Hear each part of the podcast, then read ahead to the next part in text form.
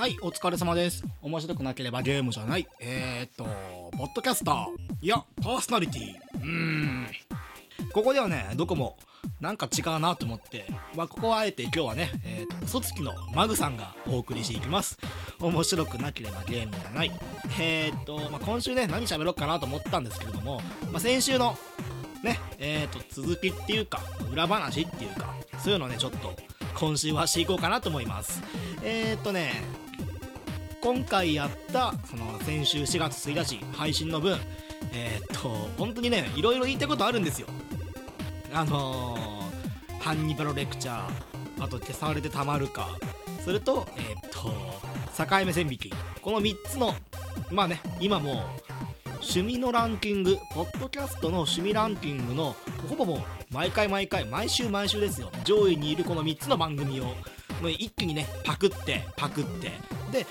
このパクったことによって、いろんなね、その、ハンニバルレクチャー、境目線引き、で、消されたまるかリスナーをね、こう、ぐわっと集めて、で、僕がね、もうのし上がるって計画をね、あのー立てたんですけれども、まあ、あまり効果はなく、そりゃそうだっていう。まあ、ただね、えーっと、楽しかったです、本当に。結構ね、今回のこのポッドキャスト、いろんな番組をパクるにあたって、パクるじゃないね、パクるは言い方が悪い。パクるっていうとやっぱ偽造とかね、そっちだからね、えーと、インスピレーションを得て、ね、インスピレーションを得て、で、オマージュをね、もういただいたっていうのはね、もう一番最適な答えなんじゃないかなと思うんだけれども、このインスピレーションをね、得て、まあ、典型ですよね。この3つのポッドキャストを聞いて、はあ、これをパクるしかないって、結局パクってるんですけど。で、えっ、と、今回、このエイプリルフールの企画、これをね、やるにあたって、えっ、と、結構大変でした。っていうのも、これを思いついたのが2月です。2月の中旬、あの時はね、まだ僕が、えっ、と、夜勤で働いていた頃なので、その時に、あの、夜勤の帰り道、もうね、徹夜明けですよ、要は。徹夜明けで、なんとなく、今後、ポッドキャストどうしようかなと思いながらカレンダーを見ていたら、4月の1日がちょうど土曜日だっていうのに気づきまして、ああ、4月1日、土曜日ならば、あちょうどこのポッドキャストもで、でこの、エイプリルフール、やっちゃえばいいんじゃないかなと思って。で、そこから始まったのが今回の企画。で、もともとね、あのーもう、パクろうっていうのはもう最初から決めていて、で、最初はね、あのーどの番組がパクりやすいかなっていうのを考えるためにいろんな番組を聞いてでそこで気づいたのがやっぱりね、あのトークテーマがある程度決まっている固まっている毎回毎回トークテーマがね同じような形になる企画系のポッドキャストっていうのが一番パクりやすいっていうのに気づきましてこの最初の方はね怪奇ラジオとかね僕がね怖い話をしてもなっていうあの最初考えたのは怖い話を全く怖くなくするっていうかもっと陽気にこの山道を歩いてたらドーンドーンと音が聞こえるんですよ。一人で歩いていたはずなのにみたいな感じのやつをここね歩いてくねどんどんどんどん音すんだよね。何かな？クマかな？いや俺しかいないよねっていう風な感じでやるのはどうかなと思って一回録音してで聞いてみたら案の定ダダ滑りしてたんでえーっと先週のあの69分の内容よりもひどい内容の15分が出来上がっちゃったんでこれはまずいというあの怪奇系はやめようと思って。で、えー結果パクりやすそうなえーっと面白い企画っていうのが世界中の殺人鬼を紹介するのとえーっと世の中から消されてたま、えー世の中から、えー消されてしまったものを紹介するポッドキャスト。それと、えー曖昧な線引きを線引きをねはっきりと分けてあげるっていう線引きラジオ。これがね一番やりやすいなっていう。まあただパックるだけだとね仕方がないんでえー、とこのポッドキャスト一応ゲーム系のポッドキャストなのでゲームにまつわるような話をしました。1個目のねえっとポッドキャスト、えーっとハンニバルレクチャーの方は世界中の殺人鬼を紹介するっていうことだったんで、えー僕の方はゲームの中に出てくる、えー殺人鬼をあたかも現実の世界にいるかのように紹介するっていうポッドキャストを行いました。でこれがえっ、と先週紹介したのはシザーマン。えっ、とねクロックタワー1ですね初代の。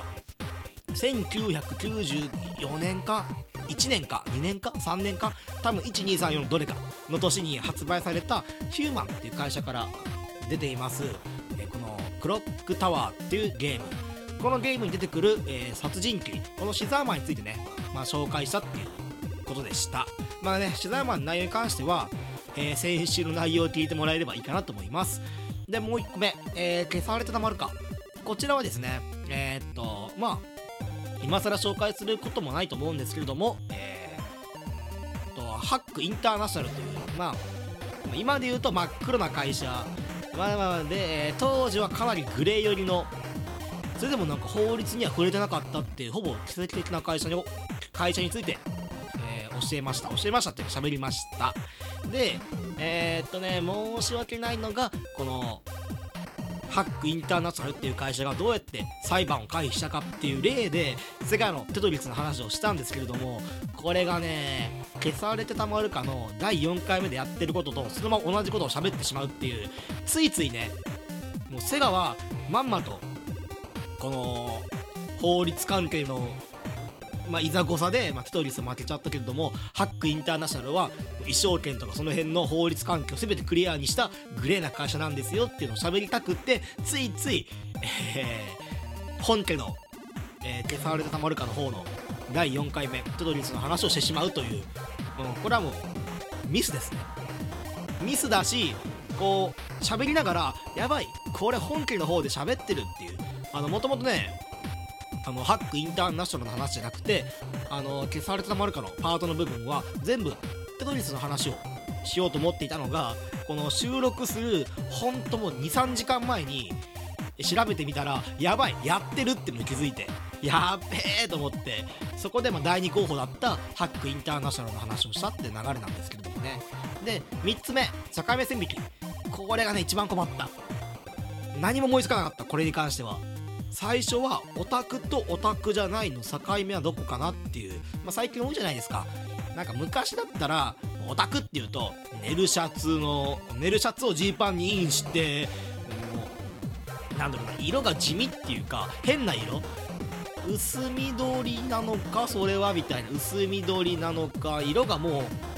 剥げて落ちちゃってるような色のカバンを背負ってでそのリュックのねあの中から覗かせるようにポスターを丸めたものを装着してみたいなそんな感じかなと思ったんですけどやっぱりもう最後まで最後の最後までゲーム系で固めたいなっていうことで、えー境目線引きのパートではえーっとなんだろうね。えーっとなんだっけ。ゲーマーとまあライトゲーマーとコアゲーマーの線引きについて、まあ、これについてえーっと喋っていました。あのーハンニバルレクチャーの部分と消されてたまるかの消されてたまるかの部分については結構ねメモとかを用意して事前にこれに喋ろうこれを喋ろうこれを喋ろうって段階を踏んでメモを用意していたんですけれども、えー、境目線引きの方に関してはノープランでずっと喋ってました。ただまあノープランに喋ったにしてはえっ、とコアゲーマーとライトゲーマーの線引きとしてはライトゲーマーはそのゲームに関してのえーっともう感謝っていうかそういう敬意を持っていないゲーム会社そのゲームの企画キャラクター音楽その他もろもろ全て関してゲームに関してえーっと敬意を持っていないけれどもゲームをプレイしている人。でコアゲーマーに関してはもう敬意を持ってゲームをプレイしていますよっていう人に関してを、えーコアゲーマーと位置づけていましたということです。で、えーとこの3つの番組をね、えーとまあ、パクってパクってパクりまくるっていうそういうことをやっていたんですけれどもいやーね長かったね。69分。全部撮ってみると。もともとはね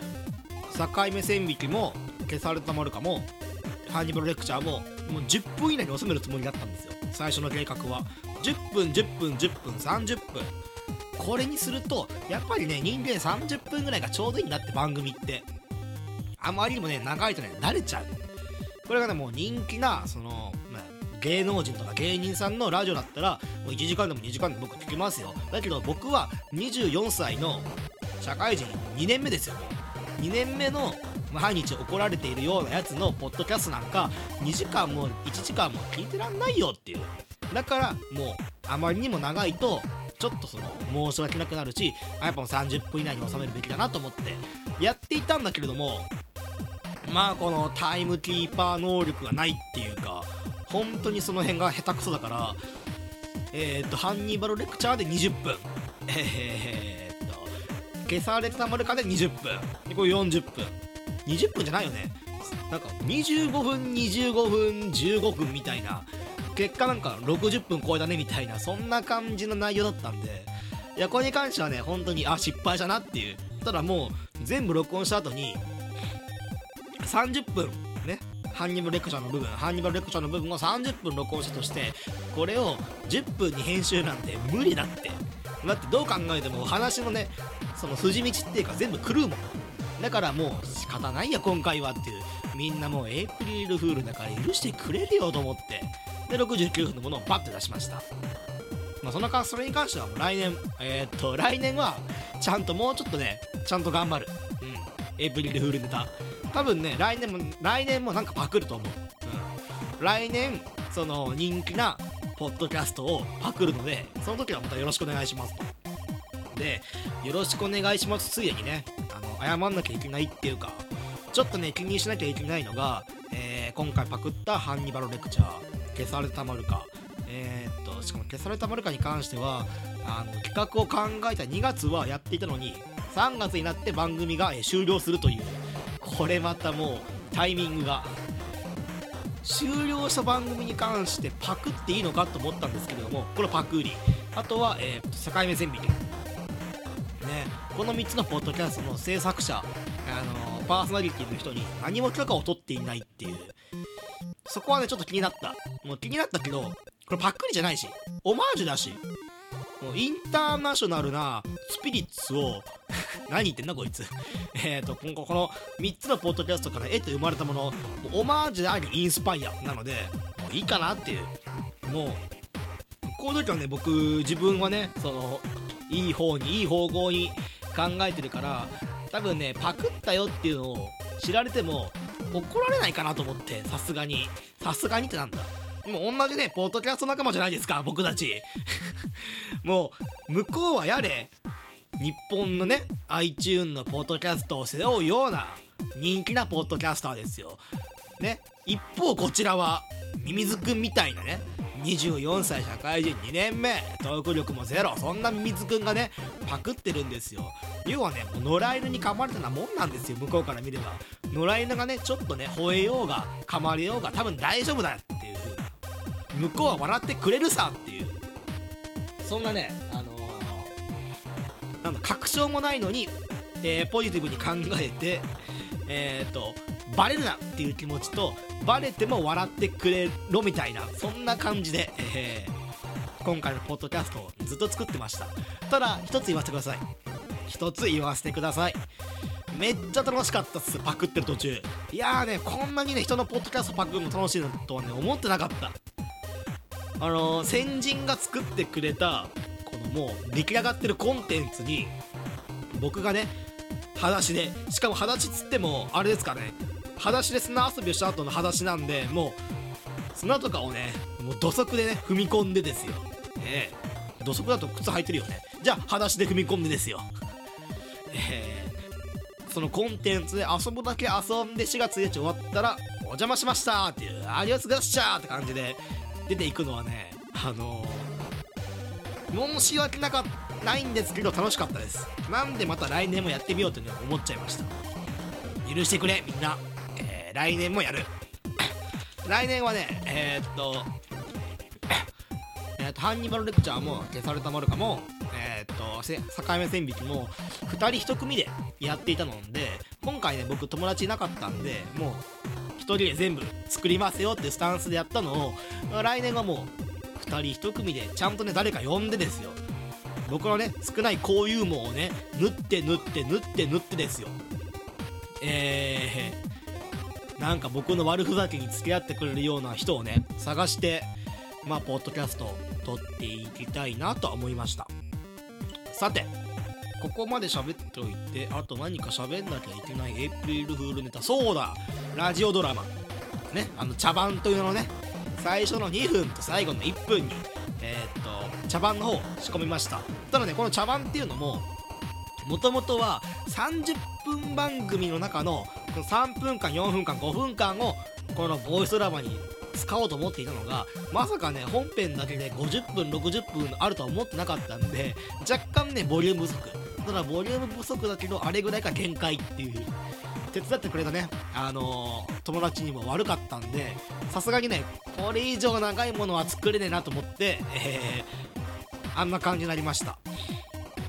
では話の概要としてもあれなんでね茶番やろうかと思った思ったかっていうと僕がただ単にあのー、ボイスドラマ企画を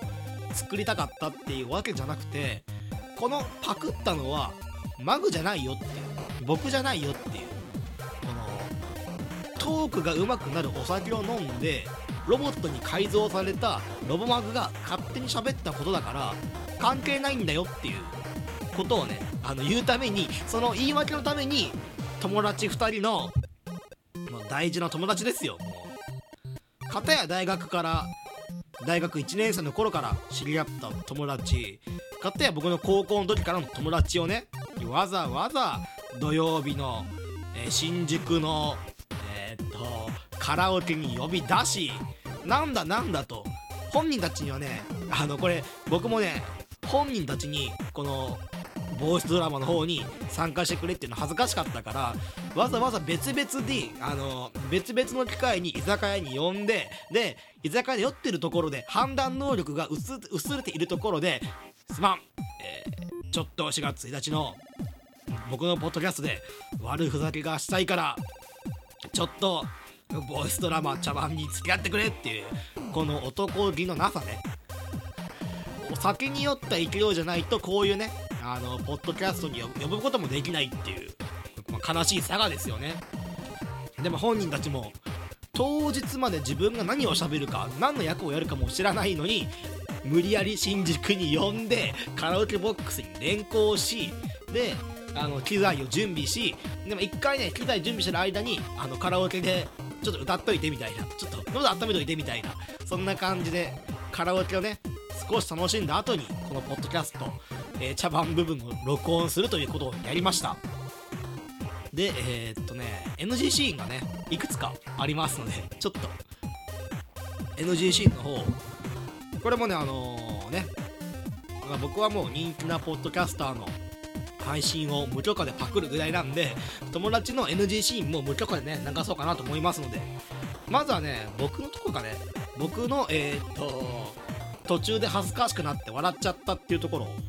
聞いてもらいたいと思うのでちょっとそっちの方の録音を聞いてください。どうぞ。いやお二人さんもポッドキャスト知ってるんですね。もちろんですよ。きちんとマグさんのポッドキャストも聞いていますよ。グルーブ地獄で曲を作る会ファミレスを経営する会。泥沼に肩まで使って円周率を最後まで言う会どれもこれもいい回ばっかりじゃないですか。なんだか自分の言ってほしいこと言わせてごめんごめん。恥ずかしいわ。もちろんですよ。もちろんですよ。きちんとマグさんのポッドキャストも聞いてますよ。絶対やだはいそれではえー、っと笑っちゃうよねだってさこのポッドキャストの茶番部分の台本って僕が書いてんだよっていうことは、あの助手の女の子に、いや、マグさんのポッドキャスト面白いですよって100%さ、僕の言わせないこと言わせるわけじゃん。その、いくらね、役とはいえ、芝居とはいえ、茶番とはいえよ。そういう風に言わせるわけじゃん。恥ずかしくて恥ずかしくて。あそこでね、僕笑っちゃって、あの、あまりの恥ずかしさに。あのー、2人ともね本気でねやってくれてるのにもかかわらずねここはどういう風に言えばいいの？みたいな、あのー、どういう感情で喋ればいいの？っていうのを僕に質問してくれて。で僕僕に関してはもうそんな何にも考えてないからいや棒読みでいいんじゃないですか？みたいな。もう僕がね主催して2人を呼んで企画を組んでるのに僕のね温度差がね一番低いっていうわけわかんない状態だったんだけれども。まあ、そんなわけで、えー僕が笑っちゃったっていうそういう NG シーンです。これあの取り直してもらって僕はもう絶対黙ってるんでみたいな感じで。でもねやっぱりね独特の緊張感ありましたね。あのー、3人で集まって声を合わせてこのポッドキャストを撮るっていうこともまあないんで。一つのマイクを3人で使うっていうこともまあないんでね。というわけで、次の NG シーン。これ序盤のシーンですね。また僕のシーンです。じゃあすいません。聞いてください。お酒美味しいよ。大将もう一杯。喋りがうまくお酒ちょうだい。ちょっと待って。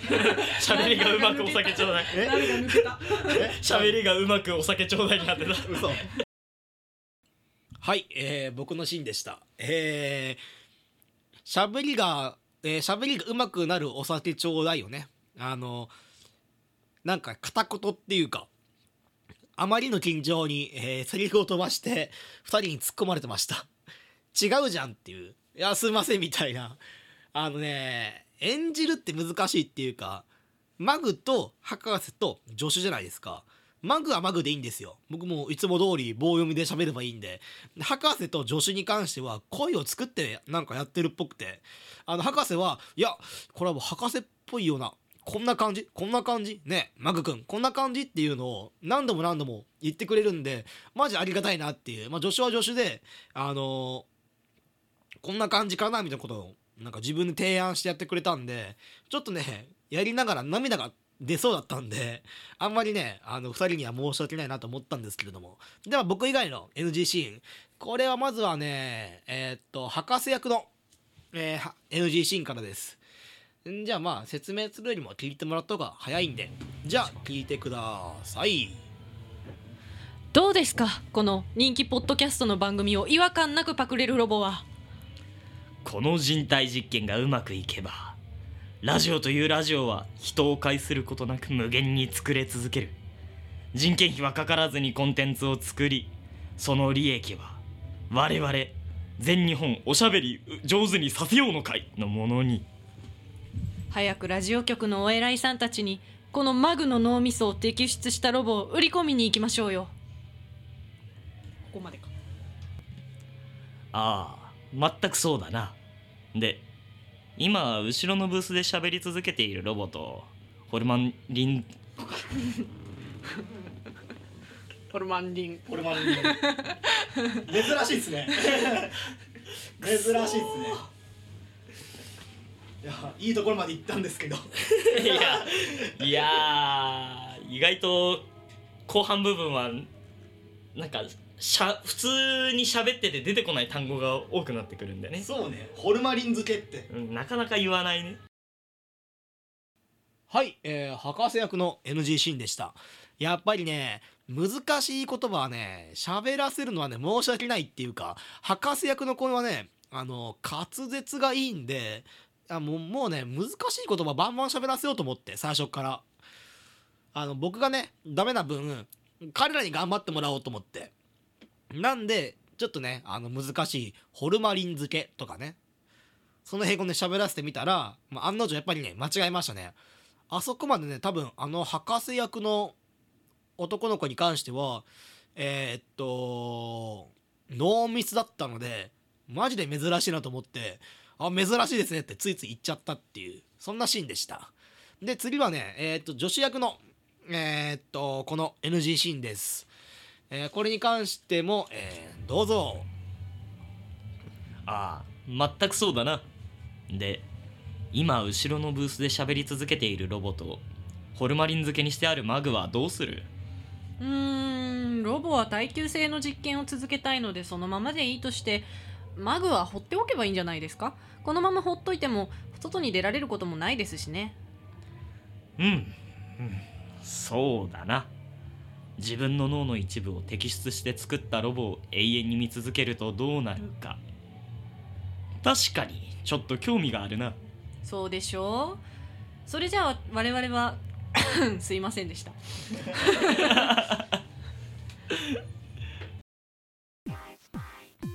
はいありがとうございました。えーっと女子役の NG シーンでした。なんかねこういう誰々のシーンの NG シーンです。どうぞって言うとすっげえ人気なポッドキャストっぽくない？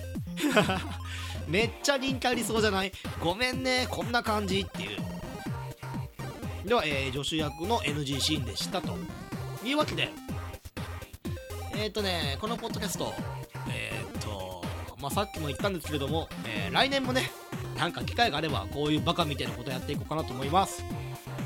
思いますと。2回言っちゃった。えー、っとね面白くなければゲームじゃない。今回はねゲームの紹介しません。あくまでも今回はエイプリルフールのネタバラシということでえー、お話をしてまいりました。えー、っとねまあ来週ら再来週ぐらいからまたゲームの話していこうと思うのでその時はねまあ、僕のことをね嘘つきでもなくロボマグでもなくあのゲームが好きな社会人としてこのポッドキャストを聞いてもらえればこれまたまあ幸いかなと思いますと。いうところで、えー今回はここまで、